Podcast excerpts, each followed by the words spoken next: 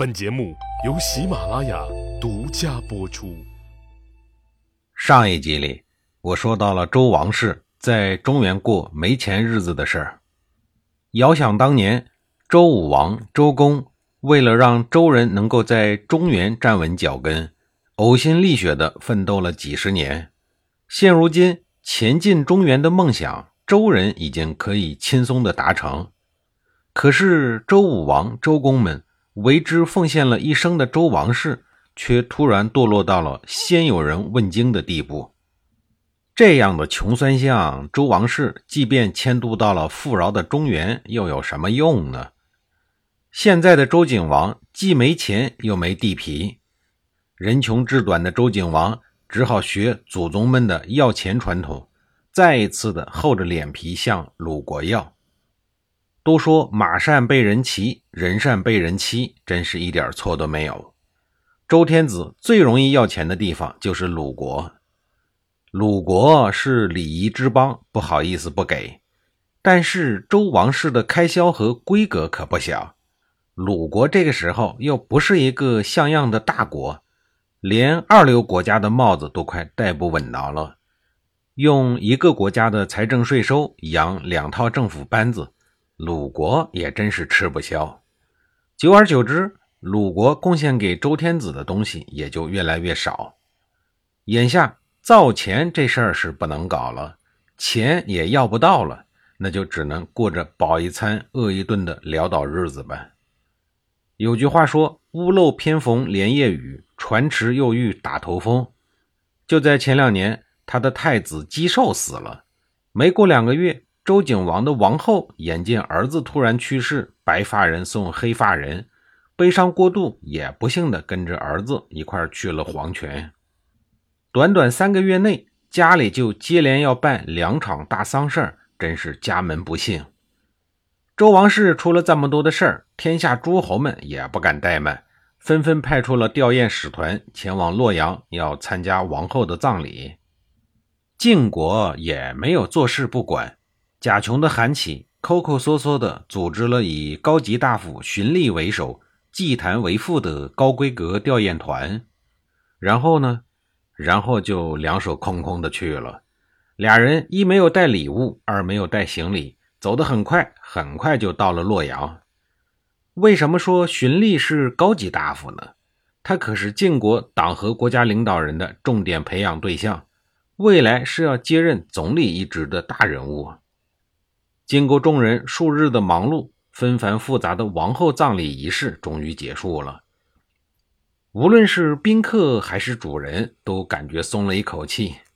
哎呀，总算可以放松放松，过几天正常的日子了。出于对诸侯们的看重，周景王特地隆重地设了宴会，盛情款待各国吊唁团。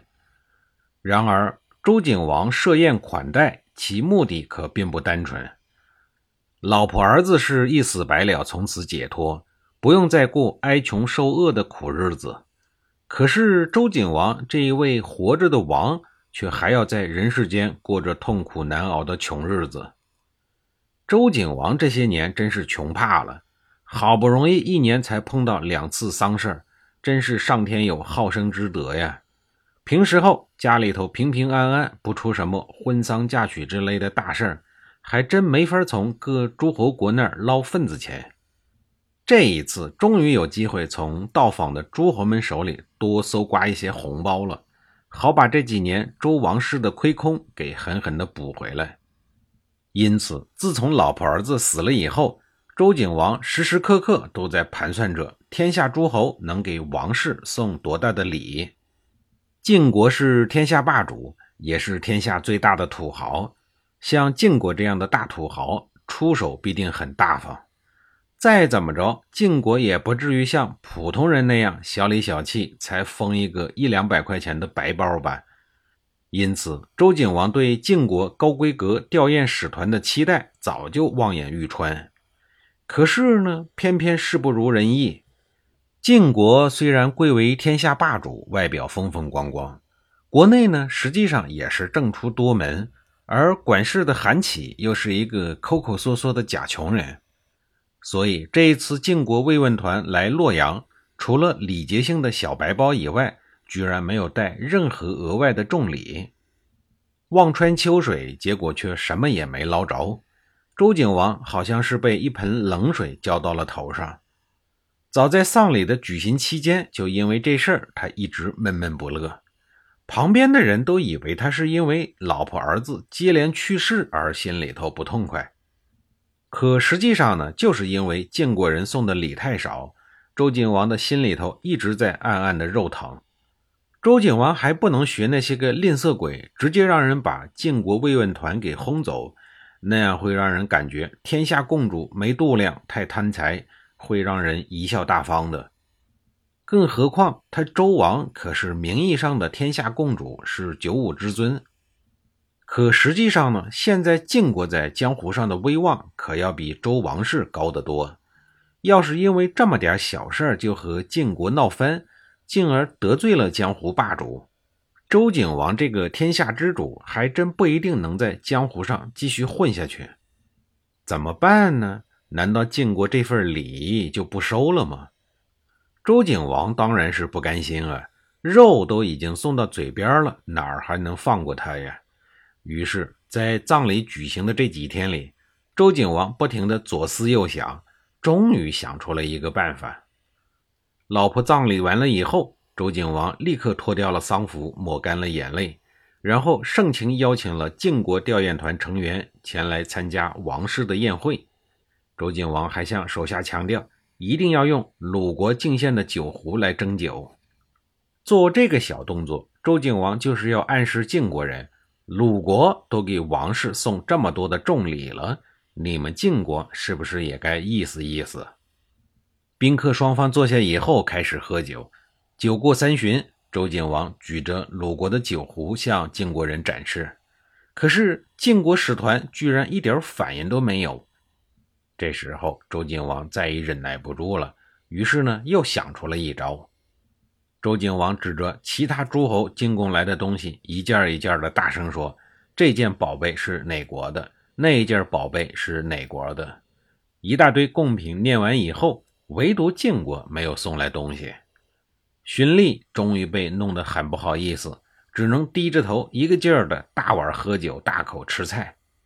见荀彧一副死猪不怕开水烫的样子，周景王干脆挑破了这一层窗户纸，直接把话挑明了说：“伯父，这一次丧礼，其他诸侯都送来宝物安抚王室，为什么唯独你们晋国就没有呢？”伯父是周景王对晋国正史荀彧的尊称。荀彧一听，周天子这是公然的向晋国索贿了。要是真有礼物也就罢了，可是韩起那小子确实没让我带什么别的贵重礼物呀。直接说没有，就会让晋国丢脸；说有，自己又确实没带，这可如何是好啊？荀彧顿时陷入了左右为难的窘境。面对咄咄逼人的周景王，又没法回避，他只好拼命地向傅大使递眼神作揖，请求他来解脱困境。傅大使祭坛其实也没什么好办法，但是既然上司要自个儿出头，就是没办法也要硬着头皮顶上去。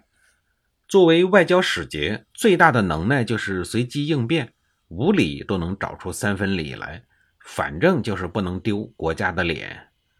想到这儿，祭坛就开始大胆的信口开河说：“啊，遥想当年。”其他诸侯在分封的时候，都从周王室得到了明德之气来征服其社稷，所以他们才能够进贡宝物给天子。晋国远在深山，与戎狄人为邻，远离周王室，天子的福威远远不能够到达。晋国伺候戎狄人还来不及呢，哪儿还有什么宝贝来进贡啊？姬谭心想，既然你周天子敢不顾脸面，公然的索贿。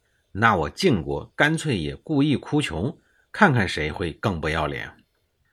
祭坛只顾逞口舌之快，没想到他的这番话已经闯下了大祸。下一集里，我再给您详细的讲述。